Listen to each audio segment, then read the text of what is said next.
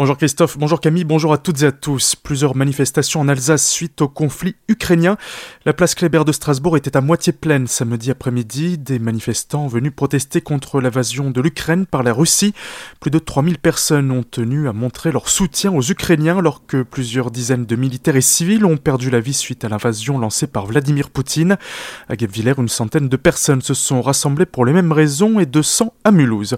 En lien avec le conflit en Ukraine, un russe a été interpellé à Strasbourg vendredi dernier après avoir tagué des croix gammées sur le consulat général de Russie. Il a également blessé le directeur départemental adjoint de la sécurité publique parinoise qui tentait de l'arrêter. Il a été déféré hier au parquet de Strasbourg et sera jugé en comparution immédiate ce lundi. Le conflit en Ukraine a aussi des conséquences à Colmar. Après deux années blanches, le 32e festival international devait de nouveau y avoir lieu en juillet, sauf qu'il est dirigé depuis 1989 par un maestro russe Vladimir Spivakov et que beaucoup de musiciens qui prennent habituellement par son russe. Avec une possible difficulté pour eux d'obtenir des visas, la mairie de Colmar va attendre le 23 mars pour prendre sa décision quant à son maintien ou non.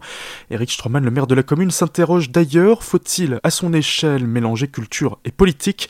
D'autant que le directeur artistique Vladimir Spivakov avait déjà soutenu Poutine en 2014 lorsque ce dernier avait envahi la Crimée. Cette année-là, des Ukrainiens avaient alors manifesté devant l'entrée d'un des concerts du festival. Autre rassemblement en Alsace ce samedi, les traditionnels manifestation des anti-vax et anti-pass vaccinal. Bien qu'ils soient de moins en moins nombreux semaine après semaine, ils continuent de protester contre les mesures sanitaires mises en place par le gouvernement. Ce week-end, ils étaient moins de 1500, 700 de moins que la semaine précédente, un peu plus de 400 à Strasbourg, environ 400 à Colmar et 500 à Mulhouse. Une voiture volée en Suisse poursuivie par les gendarmes alsaciens, contrôlée à 50 km/h de plus que la vitesse autorisée sur la RD 430 à Redersheim samedi matin, le conducteur a pris la fuite. Pris en chasse par les militaires, quelques instants plus tard, il perd le contrôle de son véhicule et fait une sortie de route. Les deux occupants ont été interpellés, plus de 20 gendarmes et un hélicoptère ont été mobilisés pour les arrêter. Le véhicule avait été dérobé le matin même en Suisse les deux personnes ont été placées en garde à vue. Une enquête a été ouverte verte. À Munster, un incendie endommage une habitation. Les flammes sont parties des combles de cette maison située sur le vieux chemin d'Eschbar samedi matin. Rapidement, l'habitant prévient les pompiers tente de maîtriser les flammes avec des voisins ainsi qu'un pompier professionnel qui par chance passait par là au moment des faits.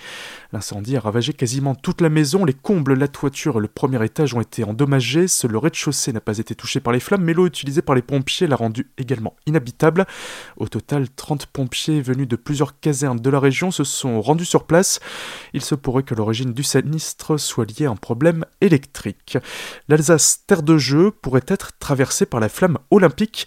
Alors que la région va accueillir plusieurs sportifs du monde entier issus de plusieurs disciplines, la collectivité européenne d'Alsace a voulu s'investir encore plus dans les Jeux qui auront lieu à Paris en 2024. Elle souhaite en effet que la flamme passe par l'Alsace et des échanges doivent avoir lieu au courant du mois de mars avec le comité d'organisation des JO en ce sens. Mais faire venir la flamme olympique n'est pas gratuit, la collectivité devra débourser 150 000 euros, ce qui n'est pas du coup de tous les conseillers d'Alsace. Malgré leur supériorité numérique, les Strasbourgeois n'ont pas réussi à surpasser Nice. À l'occasion de la 26e journée de Ligue 1, le Racing Club de Strasbourg, alors quatrième du classement, recevait à la Méno les Niçois, troisième à quelques points.